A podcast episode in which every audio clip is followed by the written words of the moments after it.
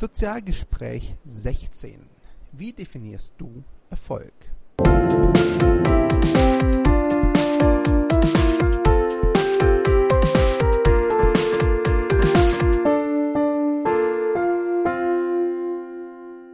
Hallo und herzlich willkommen. Hier ist Christian von sozial-pr.net. Heute mit einem, wie ihr gehört habt, etwas anderen Thema als in den bisherigen Ausgaben.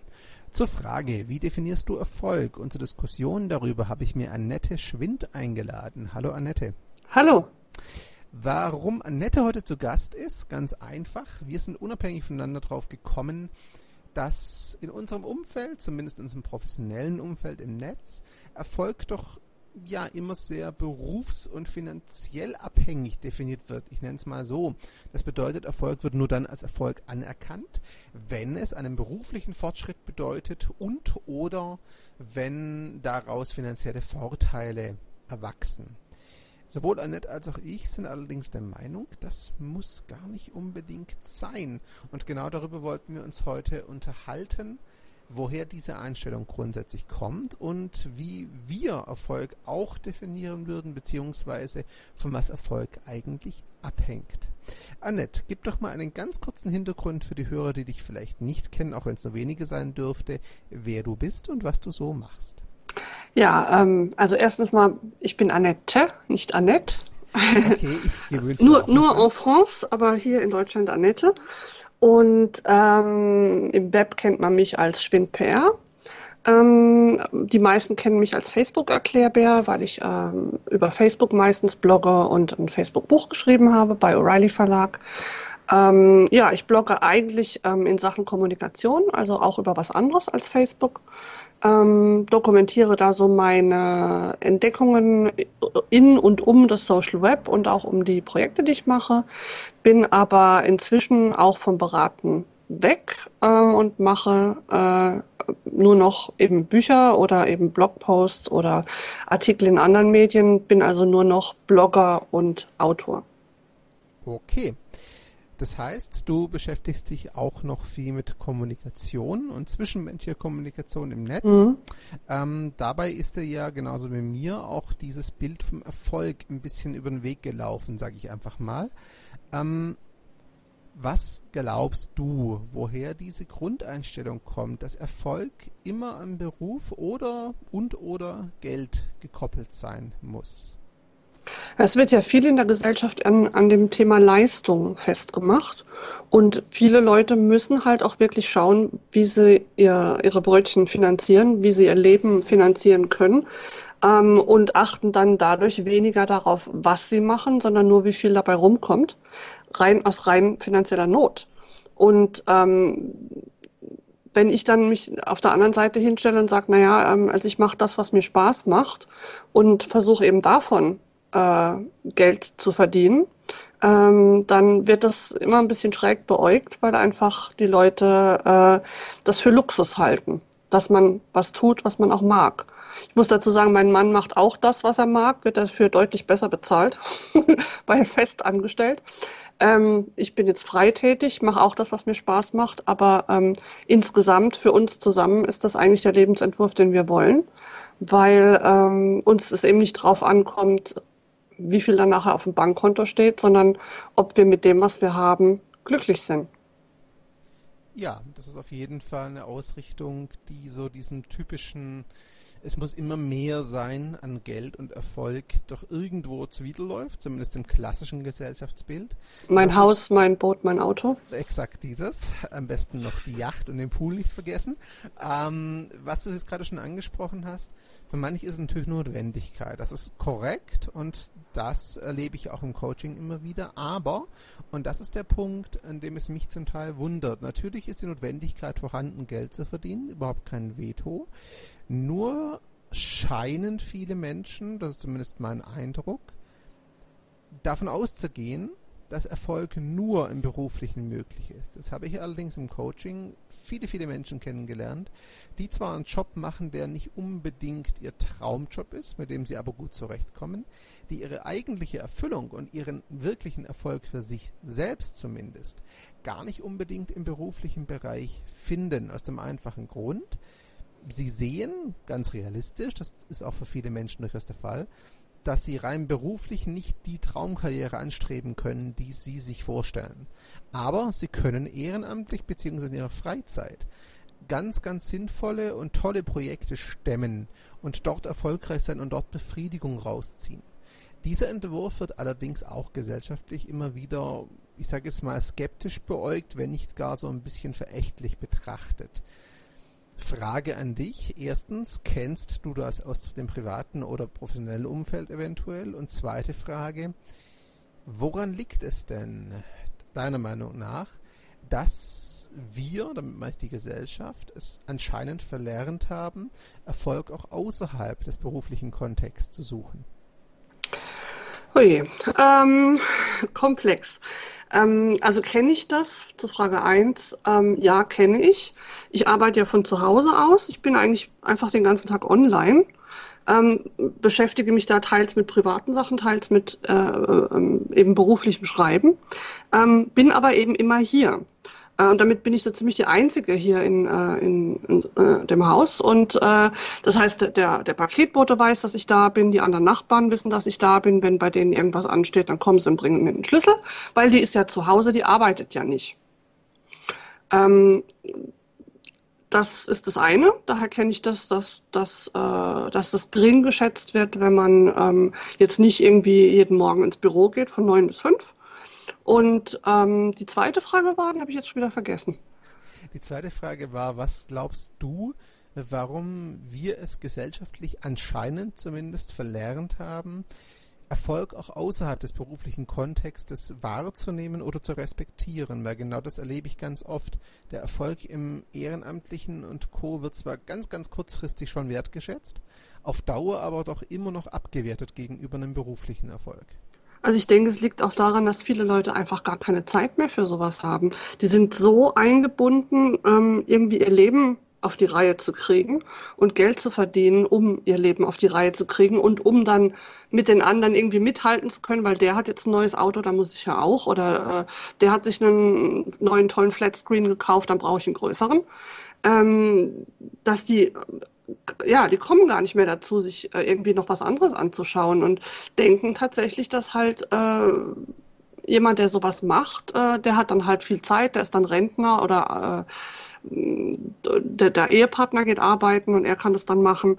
Ähm, das wird als Luxus angesehen und als, als etwas, was jemand, der ernsthaft arbeitet, ja gar nicht machen kann.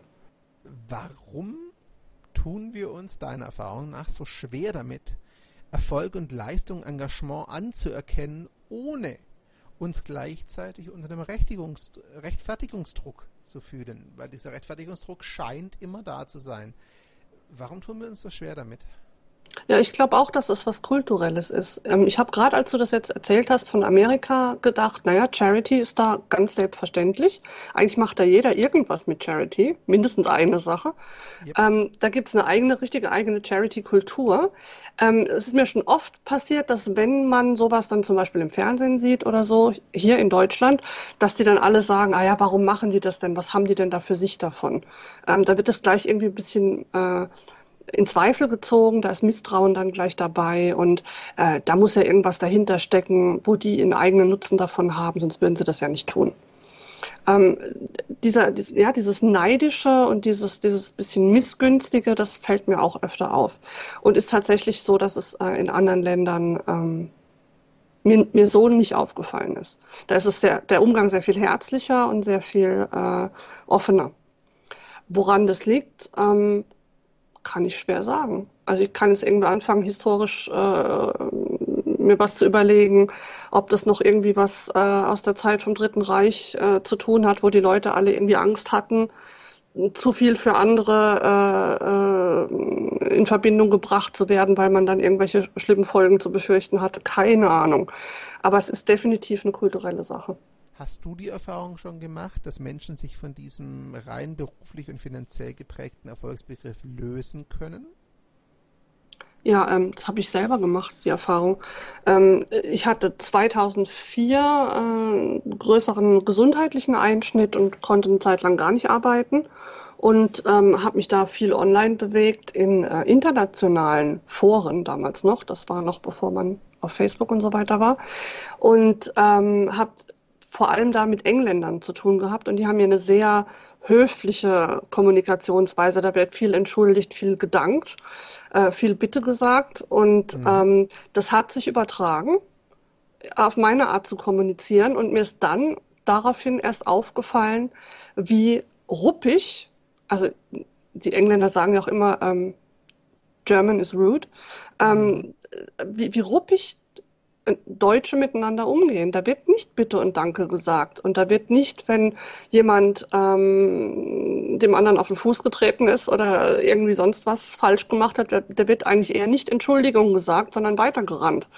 Und ähm, ja, ich denke, das hat bei mir auch viel ausgelöst, ähm, zu hinterfragen, ähm, worauf kommt es mir denn jetzt eigentlich an? Kommt es mir darauf an, dass wir hier noch mehr auf dem Bankkonto haben? Wie gesagt, mein Mann verdient mit dem, was er tut, richtig gut Geld und er liebt seinen Job heiß und fettig.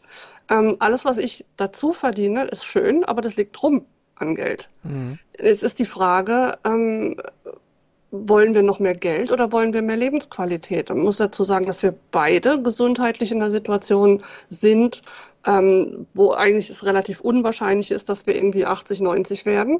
Das heißt, wir wissen, wir haben hier ein Limit. Uns ist das, also dieses Limit hat ja jeder, aber uns ist es deutlicher bewusst. Ähm, und deswegen schauen wir wahrscheinlich auch auf andere Dinge. Und ähm, haben uns dann gesagt, nee, wenn Annette lieber kreativ tätig sein will oder äh, künstlerisch oder schreibend oder sonst wie, dann ähm, bringt uns das sehr viele Kontakte an Menschen, eben zum Beispiel dieser Engländer, die uns jetzt auch regelmäßig besuchen kommen. Ähm, äh, wir haben ja eigentlich im Prinzip offenes Haus, hier ist ständig irgendjemand zu Besuch ähm, und bereichert uns mit dem, was die machen. Und wir bereichern sie mit unseren Ansichten, mit dem, was wir machen. Und ähm, das ist für uns wesentlich mehr wert, als jetzt irgendwie nochmal ein paar tausend Euro mehr auf dem Konto rumliegen zu haben. Wir haben keine Kinder. Was sollen wir denn mit noch mehr Geld? Ja, also das ist ein Punkt, den du angesprochen hast, den erlebe ich sehr, sehr oft auch bei Menschen, ähm, dass gesundheitliche Einstellungsprobleme zu einem Umdenken führen eben ja. weil man sich bewusst wird, ne, dass die Zeit endlich ist, was ja immer der Fall ist, aber wir kennen das, glaube ich, alle. Solange wir gesund, fit und ausgeruht sind, sind wir alle unsterblich und unantastbar und das passiert immer nur dem anderen. Ist ein bisschen überspitzt natürlich, aber nicht viel, weil diese, dieses Grundgefühl ist schon oft da. Ist im Prinzip auch nicht schlimm, solange man sich eben wieder klar macht, dass es eben nur ein Gefühl ist und nicht die Realität. Der andere Punkt ist natürlich, äh, du hast es gerade angesprochen, Geld ist jetzt für euch nicht unbedingt das Riesenproblem. Jemand, der mit sehr wenig Geld klarkommen muss, wird sich jetzt natürlich denken, schön, die Probleme hätte ich auch gerne. Ähm, dem gebe ich gern, dem gebe ich gern Vorhofflimmern und Querschnittlähmung ab. Denke ähm, ich mir. Das, das ist, ist nämlich auch das, was ich, was ich gerade dachte, als du äh, gesagt hast, die Leute, die halt fit sind und denken, sie wären unsterblich. Ja. Ähm, da erlebe ich gerade bei den Leuten ganz oft, dass die eben nichts daraus machen. Das macht mich zum Teil auch wirklich wütend. Ähm, ja. Wo ich dann denke, mein Gott, wenn ich deine Möglichkeiten hätte körperlich, was könnte ich alles noch zu dem, was ich schon tue, noch obendrauf tun? Meine Meinung, ich weiß, es klingt immer sehr hart, aber ich denke, das wirst du bis zu einem gewissen Grad bestätigen können. Dieser Spruch, alles ist möglich, ist sicherlich falsch, weil wir können nicht alles tun. Es gibt einfach Grenzen, die gesetzt sind. Aber ich behaupte, wenn ich der, den Sachen, die mir wirklich wichtig sind, Priorität einräume, dazu ich auch bereit bin, mein Leben entsprechend zu gestalten, muss man auch klar dazu sagen, also auch gewisse Einschränkungen in Kauf nehme, dann kann ich, denke ich, schon viel von dem, was ich mir wünsche, erreichen. Das wird nicht immer optimal werden, das wird es nie sein, vermutlich. Aber ich habe in der Hand, was ich gestalte und wo ich meine Prioritäten setze. Ich denke, die Erfahrung hast du auch gemacht bis zum gewissen Grad, oder? Ja, klar. Also die Frage war ja dann eben nach, nach dieser äh, größeren Sache äh, 2004, 2005, was mache ich jetzt? Ähm, angestellt arbeiten zu gehen, ist einfach gesundheitlich nicht möglich. Und ähm, die Zeit, in der ich das gemacht habe vorher, die hat vermutlich deutlich dazu beigetragen, dass es mir dann so schlecht ging. Ähm, ja, was, was mache ich mit dem, was ich habe? Und was ich da äh, inzwischen eben damit mache, finde ich auch gut, so wie ich es mache. Ich arbeite von zu Hause, ich schreibe dann, wenn es geht. Was viele nicht sehen, ist, ich arbeite manchmal wirklich aus dem Bett, weil es einfach anders gesundheitlich nicht geht. Dann, dann mache ich das halt über Smartphone. Die äh, moderne Technik macht es ja möglich. Ähm, und ganz toll finde ich dann, wenn, wenn ich Nachrichten kriege ähm, von oder Mails von irgendwelchen Leuten, äh, die sagen, ja, ich, ich war in einer ganz ähnlichen Situation. Denn ich kommuniziere das ja auch offen, was bei mir Sache ist. Mhm. Ähm, wenn ich dann Nachrichten kriege von, von Leuten, die sagen, ja, also ich war auch äh, jetzt in einer Situation, wo ich dachte, jetzt geht gar nichts mehr weiter. Und dann habe ich gesehen, wie sie das machen und habe mir da ein Beispiel genommen und äh, hoppla, jetzt geht's wieder aufwärts in meinem Leben. Also das Krasseste war eine Frau, die, die äh, weil sie so viele Allergien hat, dass sie nicht mehr vor die Tür kann, ähm, wirklich alles verloren hat. Ihren Job, ihren Mann, ähm, war kurz davor, aus der Wohnung zu fliegen und war wirklich vor der Entscheidung, springe ich jetzt von der Brücke oder nicht. Und hat zufällig da eben einen Artikel von mir gesehen und hat sich gesagt, Moment mal, wenn sie von zu Hause aus arbeiten kann, vielleicht kann ich das auch. Und hat angefangen, sich fortzubilden.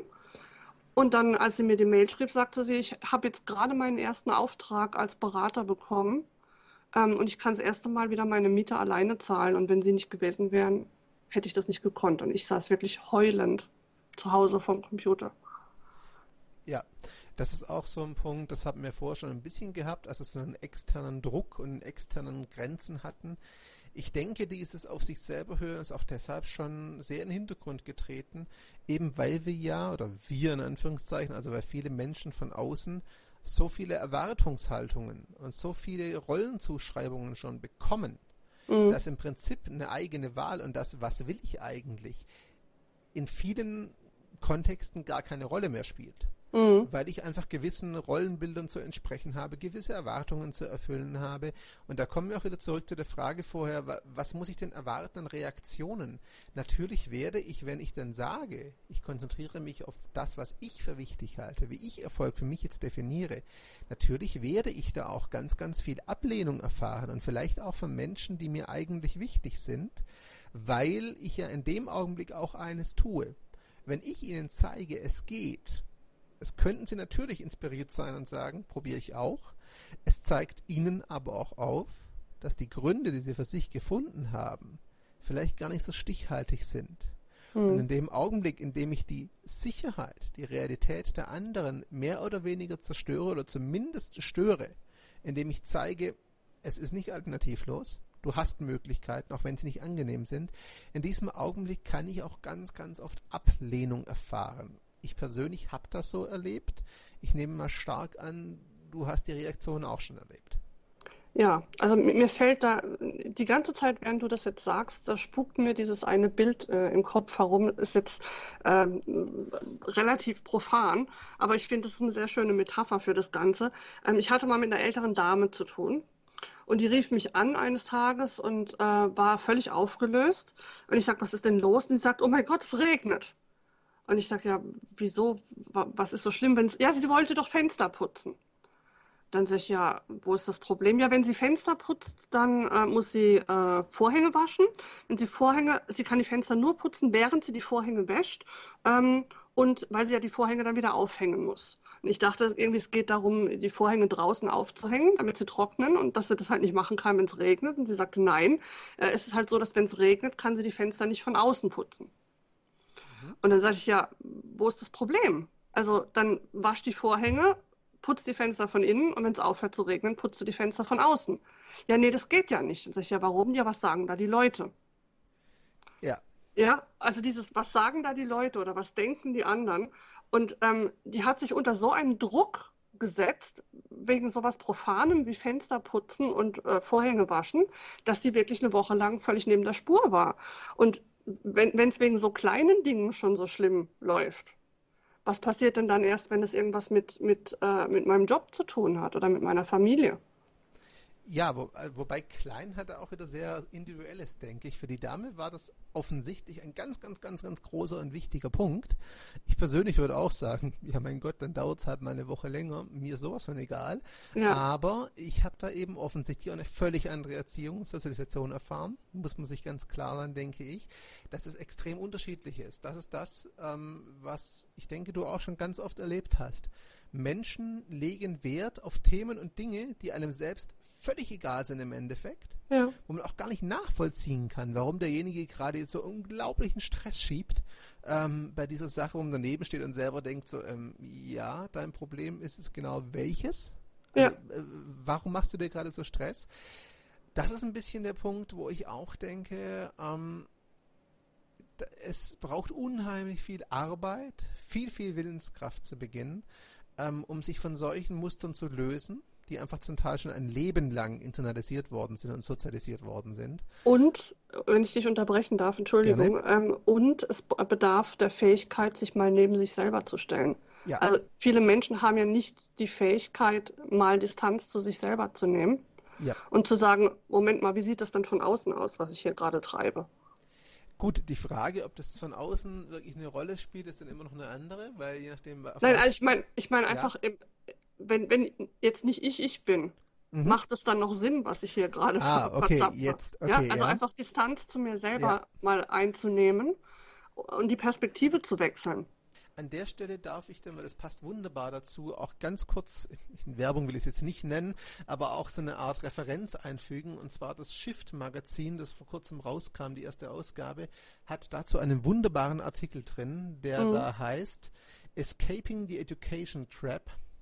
Als zu Deutsch äh, der Bildungsfalle entkommen, wo Ja. auf Englisch einfach auch dargestellt wird, das gilt sicherlich fürs amerikanische Bildungssystem noch einen Tick mehr als das deutsche, aber es ist im Grundsatz ja schon auch hier anwendbar, finde ich, dass unser Bildungssystem eben immer noch ähm, diesem, diesem Kriterium der Wirtschaftlichkeit unterliegt und im Endeffekt auch ausgerichtet ist, möglichst viele, ich nenne es mal sehr böse und überspitzt, wirtschaftlich verwertbare Fachkräfte zu produzieren, Ja, Wobei der Schwerpunkt eigentlich daran liegen sollte, Menschen dazu zu befähigen, die richtigen Entscheidungen für sich zu treffen und sich im Leben, ich nenne es mal so allgemein, wirklich orientieren zu können und lebensfähig zu machen. Und das Ja. erlebe ich leider in meiner Arbeit mit Studenten auch ganz, ganz oft, die zwar fachlich super fit sind, überhaupt kein Veto, aber wenn es dann darum geht, so ganz primitive Dinge wie, ähm, ziehe ich jetzt für einen Job um oder nicht, wie baue ich denn mein neues soziales Umfeld auf, was ist mir denn da wirklich wichtig,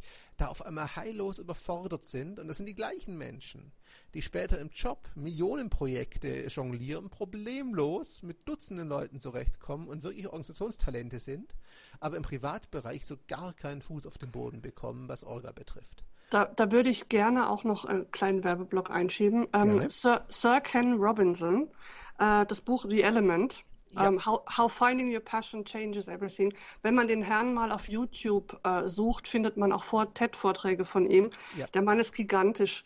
Äh, der immer sagt, unser Schulsystem äh, ist von Professoren erdacht, um weitere Professoren zu züchten.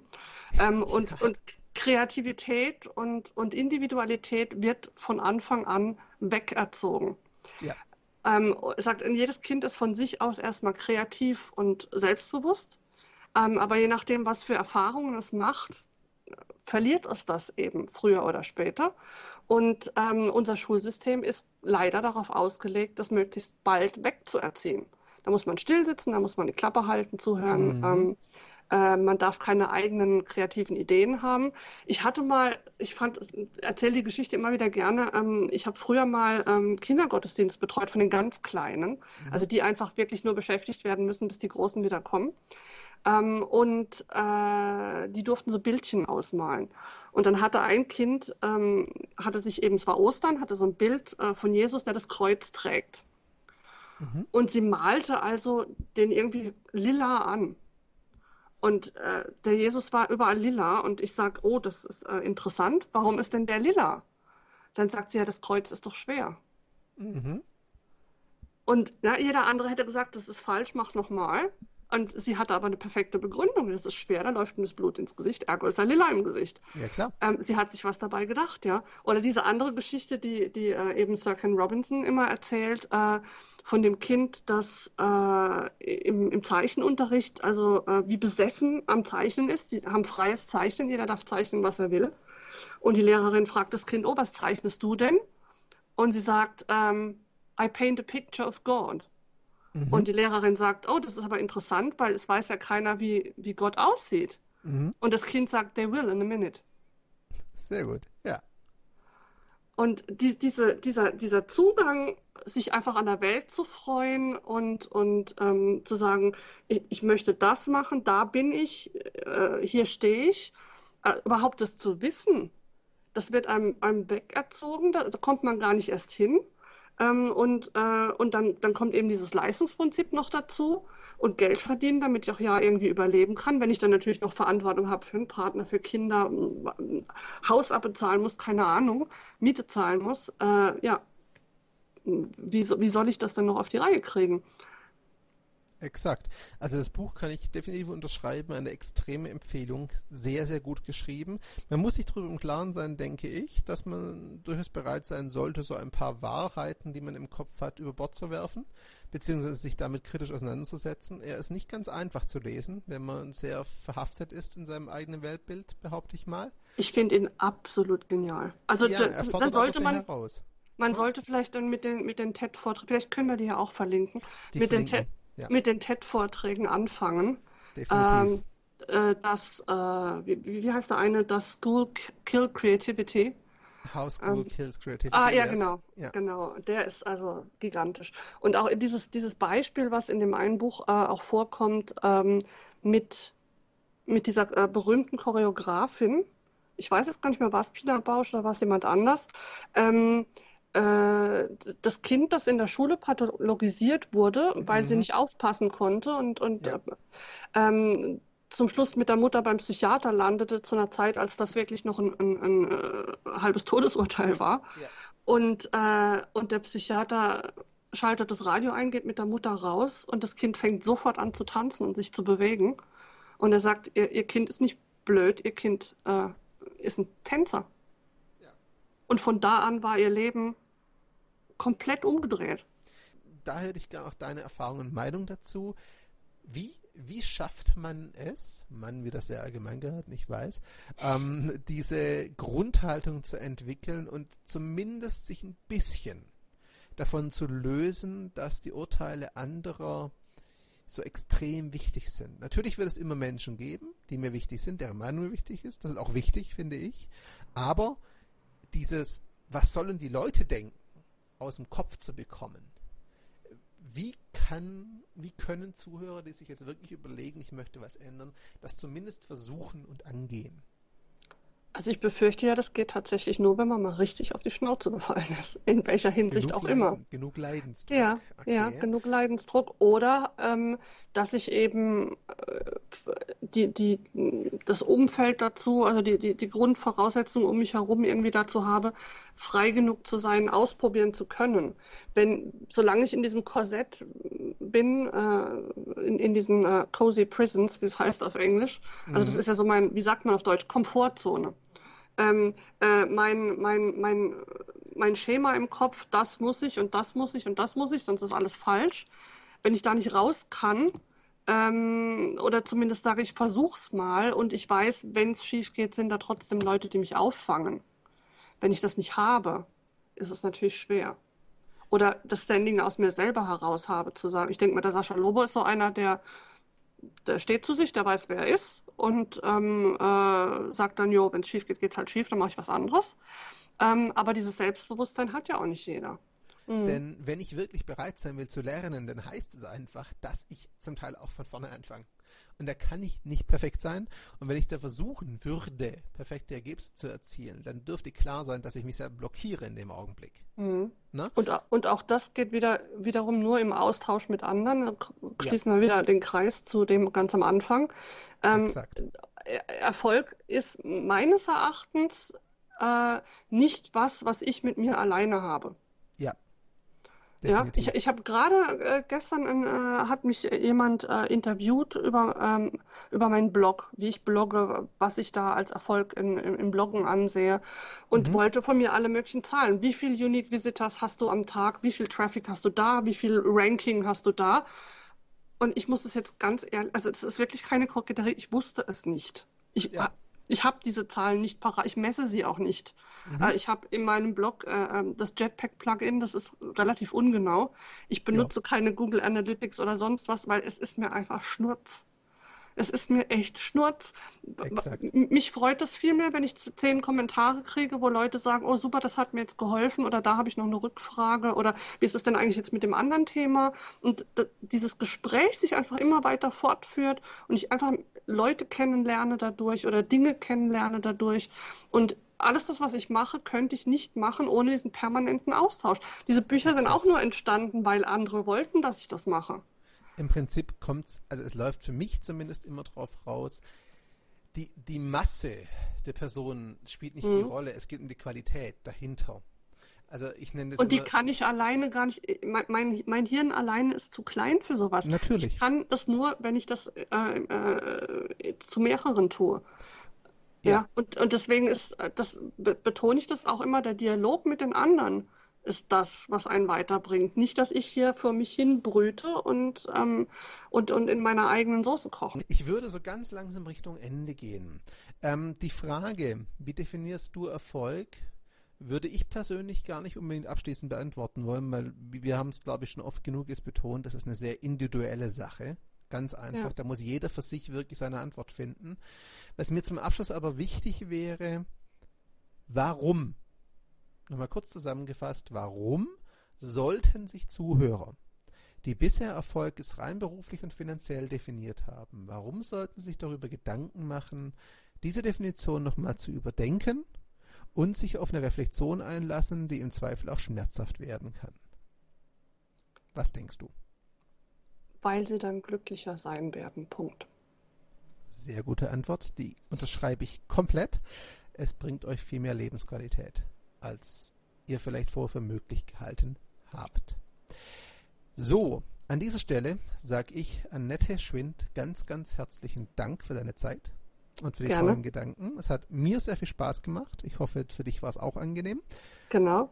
Und ähm, ich sehe schon, wir werden nachher noch eine lange E-Mail austauschen, weil ich brauchte noch so ein paar Links von dir, die ich verlinken werde. Ähm, ich suche auch noch mal einiges raus, was wir verlinken können. Liebe Zuhörer, wenn ihr bis zum Schluss zugehört habt, ganz, ganz herzlichen Dank dafür. Sowohl Annette als auch ich freuen uns natürlich über euer Feedback. Es wäre schön, wenn ihr eure Kommentare da lasst, etwas zum Thema beitragt, auch bitte eure Sichtweise darstellt. Ganz klarer Punkt an der Stelle wieder. Wenn ihr nicht unserer Meinung seid, super, absolut okay, aber bitte begründet es doch. Es wäre schön, statt nur zu schreiben, falsch. Ähm, so eine Begründung kann schon ein Einstieg sein für eine Diskussion. Das hätte was. Ansonsten, Annette Schwind findet ihr auf ihrer Webseite, ihrem Blog und das darf Annette jetzt noch ganz kurz nennen und nochmal sagen, wo man sie so alles antrifft im Netz. Äh, man findet mich einfach, wenn man Schwind mit DT ähm, minus PR googelt, schwindpr ohne Minus auf Twitter und ansonsten ähm, einfach ähm, schwind-pr.com und da ist alles Relevante verlinkt. Wunderbar. Das findet ihr natürlich auch auf Soundcloud, in den Show Notes und im Blogartikel zum Podcast, ganz logisch. Ähm, tut uns doch einfach den Gefallen, wenn euch der Podcast gefallen hat. Ihr dürft ihn gerne auch teilen, gerne auch weiterempfehlen und wie gesagt gerne auch kommentieren und abonnieren. Das war das Sozialgespräch 16. Ich danke nochmal Annette und ich danke euch für die Zeit und für die Geduld. Ich freue mich, wenn ihr nächstes Mal dabei seid und sage Tschüss, bis dann. Ciao zusammen.